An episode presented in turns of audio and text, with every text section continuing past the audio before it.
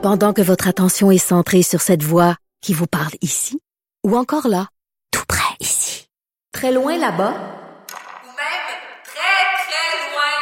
Celle de Desjardins Entreprises est centrée sur plus de 400 000 entreprises partout autour de vous.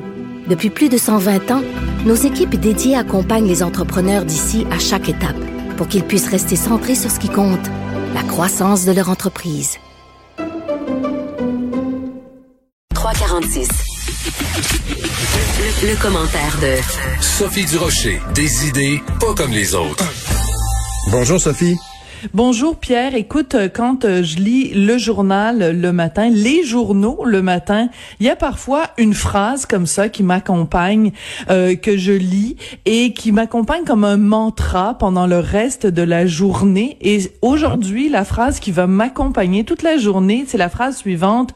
Actuellement, on est au Québec la nation qui a le meilleur taux de vaccination avec une première dose dans le monde. Hmm, on peut être fier. Ça, Là, et, et hier soir, euh, à, à 6h moins 10, mon petit mari a reçu sa deuxième dose. Donc, euh, quasiment la famille Martineau au complet a eu ses deux doses. Écoute, la raison pour laquelle je parle de tout ça, c'est que je pense qu'il faut, comme le, le suggère d'ailleurs Richard dans sa, chronique de ce matin, vraiment euh, applaudir à quatre mains euh, Monsieur Dubé, les responsables de la vaccination. Et il faut qu'on s'applaudisse aussi collectivement au Québec. Nos chiffres sont excellent. On a embarqué vraiment tête première. On a foncé dans cette campagne de vaccination euh, et je pense qu'on a toutes les raisons d'être fiers. Et il y a un autre chiffre dans les, les journaux de ce matin qui, qui me frappe quand on dit que la majorité des nouveaux cas touchent des gens non vaccinés. Ben oui. hein. euh, il l'a dit euh, Christian Dubé en conférence de presse. En ce moment, 75% des cas et plus qu'on a, c'est parce que les gens ne sont pas vaccinés. Et moi, je pense que les ceux qui sont problématiques, là, les 18-29 ans, qu'on peine à convaincre de se vacciner, je pense que cet argument-là devrait les convaincre. Et je pense que c'est peut-être le temps que le gouvernement fasse une campagne de peur. parce qu'on ne sait plus comment les convaincre, les 18-29 ans.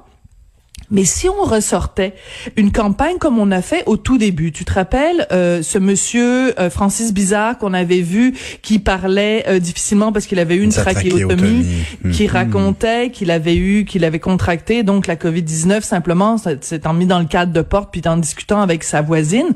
Je pense qu'il faudrait que le gouvernement fasse une campagne avec des gens qui ont entre 18 et 29 ans, qui ont pogné la Covid, ça s'est mal passé, yo. Bro, tu veux pas ça, là?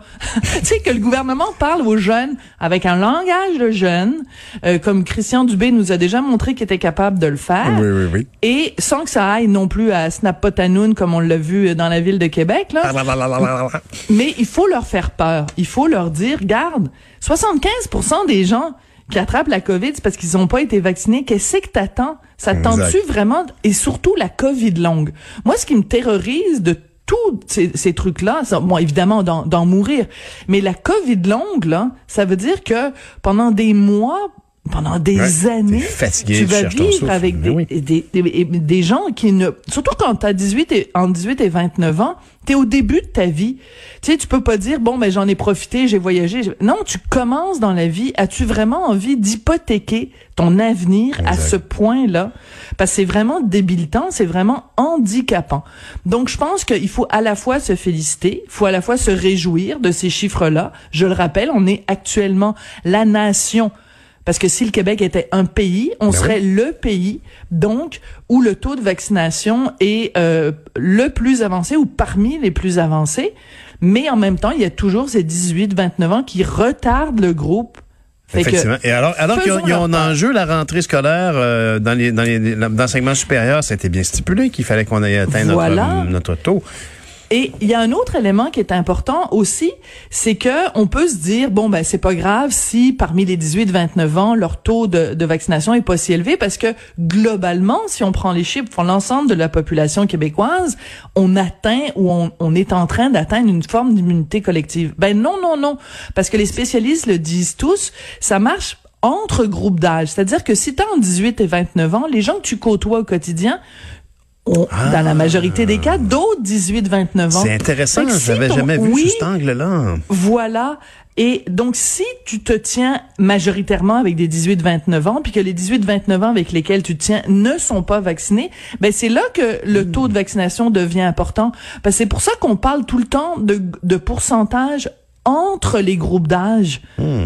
Parce que si tu as 18-29 ans puis que tu te tiens avec du monde qui est tout double vacciné, et c'est des, des gens de 70 ans et plus, ben t'as pas de danger vraiment de propagation et d'é- et d'éclosion.